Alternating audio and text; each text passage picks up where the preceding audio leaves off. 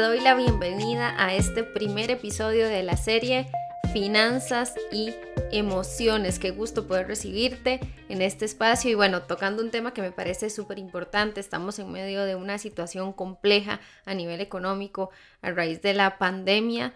Eh, se han presentado diferentes situaciones a nivel económico, cierres y demás y, y el tema financiero es importante de trabajar pero debemos recordar que somos personas, que somos seres integrales y que no podemos divorciar las emociones del manejo que hacemos de las finanzas. Así que es eh, mi objetivo que durante estos episodios de esta serie puedas encontrar herramientas para no solo mejorar tu salud financiera, sino también pensar en tu salud emocional y que puedas eh, reflexionar si es que algunas cosas de tus emociones te han llevado a hacer el manejo financiero que has estado haciendo, que puedas hacerte algunas preguntas y que puedas encontrar herramientas para salir adelante con, con este tema. Y es que es muy importante porque debemos tener en mente que la salud financiera, el estado de la salud financiera que manejes, puede afectar tu salud mental, tu salud emocional y al revés.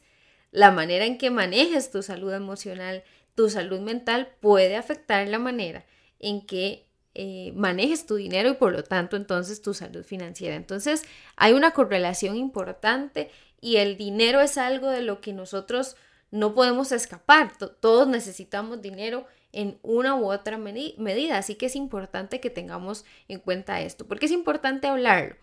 Porque está ya comprobado el aumento de los niveles de estrés en las personas a raíz de situaciones financieras. Esto incluso puede desembocar en temas de salud física, ¿verdad? Y es muy importante tomarlo en cuenta. Hay datos que son alarmantes. Por ejemplo, según la revista psiquiátrica de la Universidad de Cambridge, entre 2008 y 2010 en, en Norteamérica y Europa, como consecuencia de la crisis económica de esos años, se quitaron la vida alrededor de 10.000 personas. Eh, también se aumentó la tasa de prescripción de fármacos.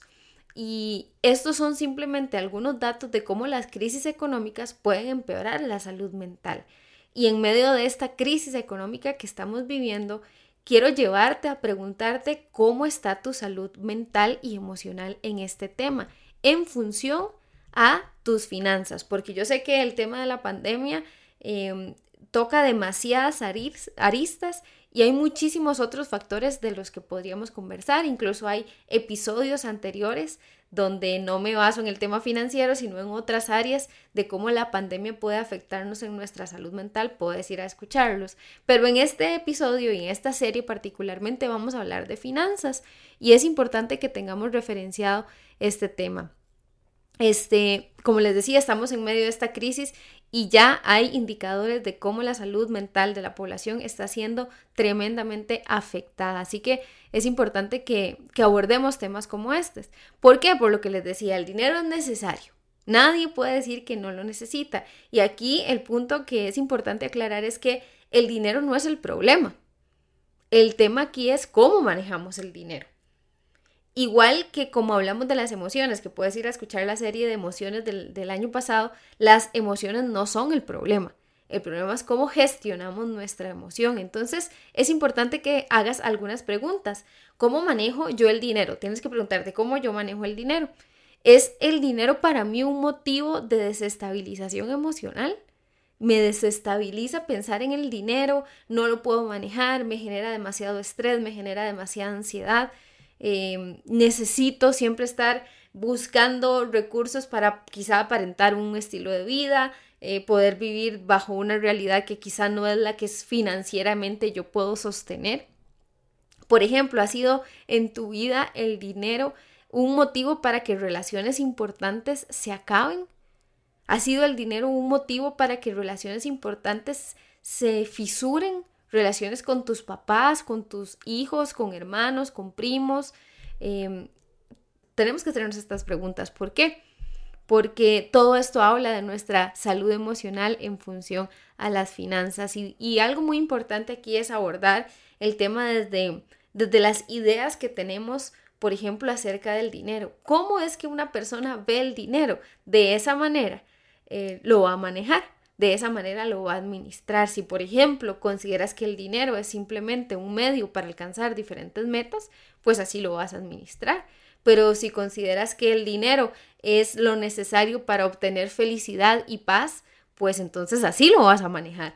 Y cada uno de los manejos va a tener diferentes consecuencias. Entonces, quiero tocar dos grandes áreas eh, que son áreas que pueden darnos o alimentar esas ideas que nosotros tenemos acerca del dinero. Cómo una persona ve el dinero, desde mi punto de vista, se alimenta desde dos grandes áreas. Hay muchas otras, pero yo voy a enfocarme en estas dos en este episodio. La primera es la influencia de la historia personal. ¿Cómo, cómo fue que te enseñaron a manejar el dinero? Si es que te lo enseñaron, ¿ok? Acá tienes que hacerte una pregunta, ¿cómo crecí yo en función a este tema? Eh, ¿Cuál era el ambiente en la casa en la que crecí? ¿Se hablaba o no se hablaba de esto? Eh, ¿Habían limitaciones o no habían limitaciones? ¿Qué se enseñó acerca de esto? Y es que es bien interesante porque para introducir este punto específico, en la mayoría de hogares nunca se habla de finanzas delante de los hijos. No en todos, no generalizo, pero hay una gran mayoría en la que no. Son pocos los papás que quizá sacan un tiempo para enseñarle a sus hijos herramientas de educación financiera, cómo invertir el dinero, cómo hacer un presupuesto, cómo gastarlo. Son pocos eh, los hogares donde esto ocurre. Y la mayoría de nosotros, cuando quizá estábamos pequeños, escuchábamos de las finanzas en la casa solo porque habían problemas, ¿verdad? Casi siempre escuchábamos, hey, no alcanza para esto o no hay para pagar tal cosa, pero pocas veces personas refieren conversaciones o, recuerdos que tengan de conversaciones acerca de las finanzas que ellos presenciaran cuando todo estaba bien. Pocas veces eh, personas recuerdan en su infancia que sus papás los involucraran en el proceso de gastos de la casa, de, informarles, mira, vamos a gastar esto en, las cosas que te vamos a comprar, en el kinder, en estas cosas. Y esto es algo que empieza desde que somos niños. Em, sería increíble que, por ejemplo, en nuestro sistema de educación acá en Costa Rica podamos involucrar dentro de toda la, gama de materias que se enseña en primaria, secundaria, que podamos enseñar acerca de educación financiera. Creo que tendríamos realidades muy distintas, pero bueno, ojalá que algún día eso pueda ser una realidad. Pero eh, esto, esto, es importante. ¿Qué referencias tienes de cuando estabas creciendo, de cómo se hablaba del dinero en casa o no se hablaba? Es importante que tengas presente esto y que te puedas hacer eh, preguntas con respecto a esto, porque probablemente eso va a marcar algo del estilo en el que vos manejas tus finanzas. También debemos preguntarnos, bueno, crecí en un ambiente de muchísima limitación o de limitación o de cero limitación a nivel económico. Eh, por ejemplo, hay personas que crecieron con muchísimas limitaciones, ¿verdad? Y que hoy detona en ellos ideas como, por ejemplo, yo nunca disfruté nada, Nunca tuve, nunca tenía, nunca tenía para salir, para ir a comer, para comprarme cosas. Entonces ahora yo me voy a dar todos los gustos que yo quiera. Y entonces son personas que quizá no ponen ningún tipo de límite, ¿verdad? Y gastan em, de manera increíble, pasan el famoso tarjetazo que decimos, ¿verdad? Con tal de darse los gustos, porque em, esa es la percepción que tienen de esa limitación. O, por el contrario, también una persona con mucha limitación podría hoy pensar, Em, nunca teníamos en la casa, nunca alcanzaba para nada, entonces yo voy a ahorrar, voy a ahorrarlo todo, voy a ahorrar sin parar porque yo necesito tener. Y quizá personas con esta percepción de su historia eh, guardan, guardan, guardan y nunca eh, disfrutan de lo que están generando y si lo hacen, lo hacen con culpa. Entonces aquí quiero aclarar este punto, no se trata solo de la historia que tengas, sino de la manera en que hoy percibes esa historia, porque un mismo acontecimiento puede ser percibido de manera distinta por diferentes personas. Entonces, ¿creciste con limitaciones o no creciste con, con limitaciones? Cuando vuelves a ver para atrás en tu historia, ¿cómo percibes esas limitaciones? Como un puente que te formó, que te formó carácter, que te ayudó a entender que, que las cosas hay que luchar por ellas o las ves como algo tan trágico que hoy necesitas este, vivir totalmente al otro lado de eso sin ningún tipo de freno, sin ningún tipo de limitación. Por ejemplo, también podríamos tener otro tipo de personas que dicen, hey, yo nunca crecí con ninguna limitación, nunca me hizo falta nada. Y quizá fue educada financieramente de manera adecuada.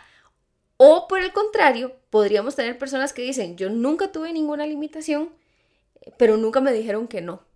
Mis papás nunca dijeron que no. Todo lo que yo quería me lo daban. Todo lo que yo quería me lo daban. Y entonces tenemos personas que crecen con esa idea, con todo lo puedo tener y quizá cuando cuando crecen y se enfrentan a ciertas circunstancias de la vida se dan cuenta de que no es tan fácil tener algunas cosas. Y conozco personas que para solventar esa necesidad de querer tenerlo todo recurren a endeudamientos altísimos, altísimos. Por eso es importante entender cuál es mi contexto, cuál es mi historia, qué fue lo que me enseñaron, cómo me enseñaron a percibir el dinero para poder entender el manejo que hoy estoy haciendo de él. También eh, he conocido personas que, que creen que el amor de sus hijos, de su pareja, de sus papás, de sus amigos, el amor de las personas que están a su alrededor depende o es producto más bien de lo que ellos puedan darle materialmente a esa persona. Y yo conozco personas y he trabajado con personas que asumen deudas para poder solventar responsabilidades económicas de otras personas. Y entonces es la manera que tienen para demostrar, hey, yo estoy preocupada por vos, yo voy a asumir tu deuda.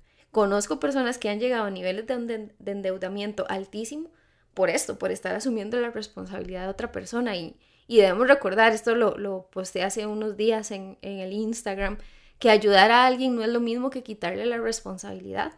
Podemos ayudar a una persona, pero eh, dejando que esa persona asuma la responsabilidad de lo que le corresponde. Entonces debemos preguntarnos, ¿será que yo pienso así con los que están a mi alrededor? ¿Será que la, creo que el amor eh, y las buenas relaciones con estas personas dependen de lo que yo les pueda dar económicamente? ¿Cómo estoy en el tema de poner límites? De decir, mira, no, no te puedo comprar eso a, los hijos. Eh, mira, no, no voy a invertir acá con la pareja, con el papá. ¿Qué tal estamos en esa área de poner límites? Si alguien te llega a decir, mira, vos puedes sacar un préstamo, yo te lo voy a pagar. Eh, bueno, si, si quieres hacerlo y asumir las consecuencias está bien, pero aquí el punto está en cuando sé que no lo debo hacer y no puedo decir que no. Ahí es donde hay que hacerse la pregunta. ¿Por qué me está costando tanto poner límites en esta área? Eh, o incluso ser, tal vez no la persona ser la que asume el préstamo, sino ser fiador. Eh, ay, es que yo no quería, pero no hallé cómo decirle que no, jamás, y me siento culpable si digo que no. Bueno, ese es un tema importante, el tema de los límites, que en una de las series más adelante en el año voy a estar trabajando también un poquitito. Em, también podemos tener personas que no se saben frenar en el gasto, eh, que no saben poner límites a sí mismos, quizá por cosas aprendidas en su historia, por cosas que han experimentado en su historia, tienen una necesidad de gastar y de gastar y de gastar personas que quizá buscan aceptación en mostrar un estilo de vida particular y no se ajustan a su realidad. Bueno, ¿de dónde viene esa necesidad de buscar esa aceptación?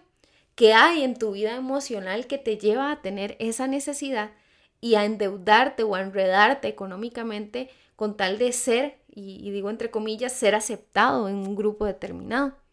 Es importante porque quizá hay personas que están haciendo un manejo financiero determinado por carencias emocionales. Entonces, como tengo esta carencia emocional, actúo así financieramente hablando. Y eso es importante trabajarlo.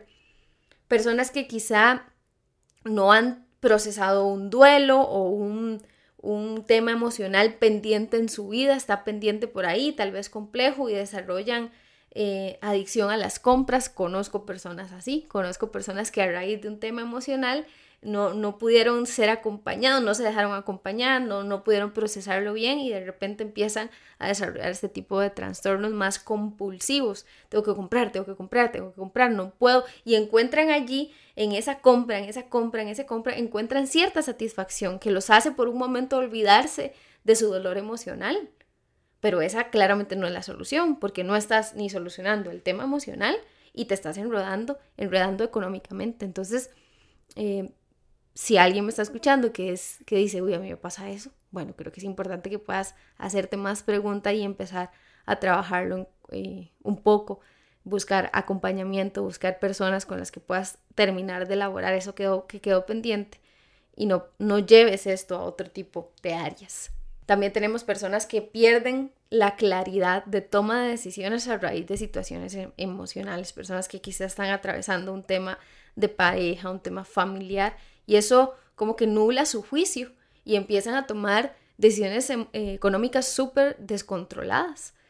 Eh, son miles de casos los que podríamos hablar, pero todos estos que estoy mencionando son porque hay una influencia de la historia personal, algo que me ocurrió ya sea hace muchos años, cuando estaba niño, adolescente, eh, o hace pocos años. Lo, lo importante es que pienses, incluso aquí puedes hacerte la pregunta, bueno, históricamente, ¿cómo he manejado las finanzas? Conozco personas que quizás hacen un muy buen manejo de sus finanzas y a partir de un evento determinado vienen, como decimos, de pique, empiezan a tener dificultades en este manejo o hay personas que dicen, la verdad es que yo siempre he sido así, siempre me ha costado. Entonces necesitas ubicar cuál es tu realidad, es algo que siempre ha sido así, es algo que de un tiempo para acá te ha costado, em, es algo que te ha estado pasando factura en tu salud mental en tus emociones, te quita el sueño, te quita el apetito, eh, pasas súper estresado, pasas irritado por el tema económico. Es importante pensarlo. Eh, no sé si te identificas con alguno de los casos que he mencionado anteriormente, con alguna de esas situaciones, cómo estás en el tema de los límites, cómo estás en el tema de decir que no, cómo estás en el tema de saber que tu valor como persona no depende de cuánto dinero haya en tu cuenta, eh, cómo estás en el tema de saber que la calidad de las relaciones interpersonales no debería depender de la calidad de cosas materiales que yo le pueda dar a las personas que están a mi alrededor, cómo estás en todos estos temas que he mencionado. Y que son escenarios quizá donde hay un tema emocional que puede detonar un manejo particular de las finanzas, pero también está el otro escenario, y es el escenario en el que quizá no es el manejo emocional lo que genera una crisis económica, sino más bien una situación externa. Algo ocurrió eh, a nivel externo con las ventas que hacías, por ejemplo, con la crisis económica que se desató a, raíz de la pandemia. Es algo externo que no está a nuestro control. Empieza eso a tocar mis finanzas, a desestabilizar mis finanzas y eso me trae una crisis emocional. Ese es el otro escenario, donde es al revés, por así decirlo. Pero siempre hay una correlación, siempre hay puntos en común entre estos dos. Entonces, si ese es el caso, pues por supuesto que sería bueno que busques espacios para ser asesorado desde la parte financiera, pero sobre todo para que eh, busques espacios donde puedas elaborar ese, vamos a decirlo así, ese torrente emocional que puede desatarse a raíz de una crisis económica. Obviamente dependiendo de cómo sea asumida esa crisis, de cómo sea percibida, de la magnitud que pueda tener esa crisis, es importantísimo que lo, que lo puedas trabajar. Eh, ¿Por qué? Porque trabajar todas esas emociones, trabajar los niveles de estrés, cómo esto te está afectando, eh, entre más elaborado lo puedas tener, más claridad mental vas a tener para la toma de decisiones que te ayuden en, en medio de la situación que estás atravesando. Entonces, es importante que veámoslo, que lo podamos ver por todo lado. Ahora, en el próximo episodio voy a conversar con César, que César es una persona que, tiene conocimientos en esta área y, él, eh, bueno, conversamos acerca un poco de, varias cosas, de todo este tema emocional y demás, pero también eh, en algún punto del episodio él nos va a dar tips de cómo podemos mejorar nuestro manejo financiero. Pero también en dos semanas voy a tener de invitados a un matrimonio que ellos justamente, como les estoy diciendo, este último caso, a partir de una situación externa, empiezan a vivir una crisis económica y eso, eso desata en ellos un, un, montón de emociones que los lleva a experimentar también una crisis matrimonial. Y es interesantísimo poder escuchar su historia. Pero entonces, todo el tema de la historia personal puede influir en la manera en que estamos haciendo uso del dinero que tenemos en nuestras cuentas, eh, la manera en que estamos abordando o no nuestra salud financiera, la historia personal, cómo ves el dinero, cuál es la idea que tienes del dinero, qué significa el dinero en tu vida. Importantísimo que lo podamos pensar. Pero también está la otra gran área que les mencionaba al principio, que pensaba en dos. La primera, la historia personal, y la segunda es todo lo que tiene que ver con la influencia cultural. Eso es importantísimo porque, como lo mencionábamos en la serie anterior de motivación, vivimos en una cultura que, que nos vende la idea de que todo es posible, de que todo lo podemos tener, de que todo lo podemos adquirir. Eh, además nos vende en ciertas áreas la idea de que tu valor como persona, tu identidad está determinada por las cosas materiales que tengas. Y eso empieza a complejizar muchísimo la situación. Por ejemplo, el tema de las redes sociales lo que vemos de la gente, la comparación. Vean como aquí el tema cultural y el tema personal tienen también puntos en común. Me dejo influenciar por eso, me frustro cuando veo que un amigo viajó, cuando veo que un amigo se compró tal cosa y yo no lo puedo tener. Esas preguntas es importante hacerlas porque eh, no todo lo que vemos en redes sociales es cierto. Y a veces personas ven ciertos estilos de vida en redes sociales y dicen, yo quiero ese estilo de vida, lo quiero imitar. Y recurren a, temas financieros complejos para poder eh, tener ese estilo de vida ya, porque ese es el tema, tenerlo ya. Por ejemplo, la publicidad. La realidad es que la publicidad nos genera muchas veces necesidades que no son reales, supuestas necesidades. De esto nos va a hablar también un poquito César en el próximo episodio, pero supuestas necesidades, cosas que, que creemos que necesitamos cuando en realidad no las necesitamos. Ah, tenemos que diferenciar entre necesitar y querer, ¿verdad? Y eso es importante eh, pensarlo. Eh, hay cosas que no son una necesidad. Si tu celular funciona bien, eh, no necesitas el último. Que lo quieras es otro tema. Pero entonces tenés que asumir la posición de, ok, no es que lo necesites, es que yo lo quiero. Y, si lo puedo pagar, está bien. Pero muchas personas actúan pensando que es una necesidad cuando en realidad no lo es. Em, es importante este tema de, la cultura que nos dice que todo lo podemos tener ya porque entonces generamos una generación em, se está, o se está, sí, se está, está creciendo una generación que, que no sabe lidiar con la frustración, porque todo se puede tener ya.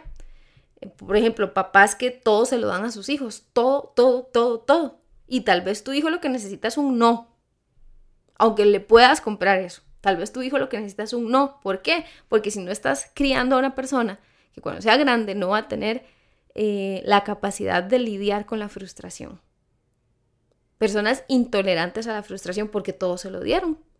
Y a veces hay que frustrar un poquitito en ese sentido, decir, mira, no, y poner ciertos límites. Papi, mami, pero ustedes me lo pueden comprar. Sí, pero no lo, no lo voy a hacer. Y explicar y comunicar y validar las emociones. Pero ahí es donde entra el proceso de acompañar y de educar en esta área. Entonces, la pregunta que quisiera hacerte es, ¿Qué tan consciente estás de la influencia que tiene la cultura o el ambiente social en el que te mueves en la, en la manera en que manejas tus finanzas? ¿Influye? ¿Qué tanto influye? Porque influencia hay, influencia hay, pero ¿qué tanto influye? ¿Estás consciente? ¿Estás consciente de cuántas veces pones una tarjeta o gastas dinero en función al grupo social en el que te mueves? ¿Hay una influencia allí? Cada cuánto estás pasando la tarjeta para poder aparentar algo. Cada cuánto estás pasando la tarjeta porque la publicidad te dijo que necesitabas eso. ¿Cuántas veces antes de hacer una compra te preguntas, ¿yo realmente necesito esto? Algunas preguntas importantes que puedes hacerte para pensar un poco cuál es la influencia que tiene la cultura o los ambientes sociales de el eh, manejo que estoy haciendo financieramente. Algunas cosas, quizá algunas ideas más puntuales para, cerrar este episodio y vamos a hablar mucho más de esto acerca eh, de todas estas cosas en los siguientes dos. Pero algunas cosas prácticas. Primera, debes de revisar la relación entre tus emociones y la administración del dinero. ¿Qué pasa cuando no puedes comprar lo que querías, por ejemplo? ¿Qué pasa? Eh, ¿Cuál es tu reacción? ¿Cómo son tus emociones? ¿Cómo las gestionas? Si tus prácticas financieras, otra idea más puntual, han cambiado de una manera perjudicial, vamos a decirlo así, de un tiempo para acá, es importante que te preguntes, ¿fue a partir de un acontecimiento personal? Eh, ¿Algo que me ocurrió a partir de ahí mis prácticas financieras han estado cambiando? ¿Será que eh, es posible que el actual manejo financiero que estoy haciendo de mis recursos sea una... Eh, se ha producido por un, tema, lo que haya de fondo sea un tema emocional no resuelto, ¿será posible? Uy, sí, puede decir alguien, me doy cuenta que estoy gastando más desde que me pasó esto, desde que terminé con mi novio, desde que terminé con mi novia, estoy como eh, desorientado económicamente. Bueno, es importante que lo pienses. ¿Cómo estás? Otro, otro tema puntual en el tema de poner límites, de decir no, no puedo ayudarte con esto, no voy a comprar esto, no voy a accesar a esa deuda. ¿Cómo estás con ese tema? ¿Cómo estás poniéndole límites a tu, a tu familia, por ejemplo, a tus amigos? en cuanto a tus finanzas. También otra cosa importante es cómo están tus metas a nivel financiero o solo estás gastando por gastar. Eh, esto lo vamos a trabajar un poquito más en el siguiente, pero el tema del presupuesto, hay un presupuesto, no hay un presupuesto. Todas esas son preguntas importantes. ¿Cómo son tus hábitos? Hay gente que quiere cambiar su realidad financiera de un día a otro, cuando en realidad lo que primero hay que trabajar es un tema de carácter detrás, eh, que pueda sostener hábitos. Porque si no puedes sostener hábitos, no vas a poder sostener una salud financiera. Es, imposible. Y, esto no tiene que ver con dinero. Eso nos lo va a explicar César en el, en el episodio siguiente. No tiene que ver con la cantidad de dinero. Tiene que ver con la calidad de tus hábitos. Si estás en una crisis financiera, otro punto importante, antes de sentarse a preguntar, eh, bueno, ¿cómo hago? ¿Cómo resuelvo esto? Primero tienes que preguntarte, ¿cómo llegué aquí? Conozco personas que su respuesta ha sido, si llegué aquí porque creí que solo así podía tener el amor de mi familia. Es que yo llegué aquí porque nunca puse límites para quedarle bien a la gente. Si las respuestas son otras, y son de temas externos. Eh, llegué aquí porque mi negocio cerró por la pandemia. Ok, bueno, es un tema externo. Pero esa pregunta es importante para determinar si es un tema emocional el que te ha llevado ahí, si es un tema personal. Y muy importante, es importante que, que busques un espacio de trabajo personal si consideras que lo necesitas. Invertir en la salud emocional, en la salud mental debería ser una prioridad debería ser una inversión en nuestro autocuidado. No deberíamos verlo como un gasto, sino como una inversión en nuestro autocuidado. Entonces, en este episodio quería abordar estas ideas generales y llevarte a preguntarte cómo está tu manejo emocional en función de tus finanzas personales. Y este tema de las finanzas personales es, tan importante y es, es algo que se puede involucrar, es un tema que se puede trabajar en un proceso psicoterapéutico, tengo algunas personas que, que, me permiten acompañarles desde un proceso psicoterapéutico y este es uno de los temas que trabajamos. No desde la parte de la asesoría financiera como tal, aunque sí podemos revisar algunas cosas dentro de las posibilidades, sino desde el tema emocional, ¿verdad? Porque como les digo, son muchísimos, muchísimos, muchísimos los casos donde la crisis económica, la crisis financiera que atraviesa la persona, la familia, el matrimonio, tiene de raíz un tema emocional. Y si no, pues entonces ayudamos a que la persona tenga herramientas emocionales para hacerle frente a la crisis económica que quizá pueda ser por un tema externo. Así que bueno, eh, acá les dejo esto para que puedan ir calentando en este tema, haciéndose algunas preguntas, reflexionando acerca de cuál ha sido su historia personal, la influencia que los entornos sociales tienen en ustedes y a partir de la otra semana pues vamos a estar conversando de cosas un poco más prácticas y escuchando historias también de personas que han pasado por situaciones bien, bien, bien complejas eh, y que han podido salir adelante. Así que, eh, bueno, si tienes alguna pregunta o comentario adicional, puedes escribirme a, al Instagram, psicóloga Casey Varela. Todos mis canales de comunicación están en la descripción de este episodio y nos escuchamos en el próximo.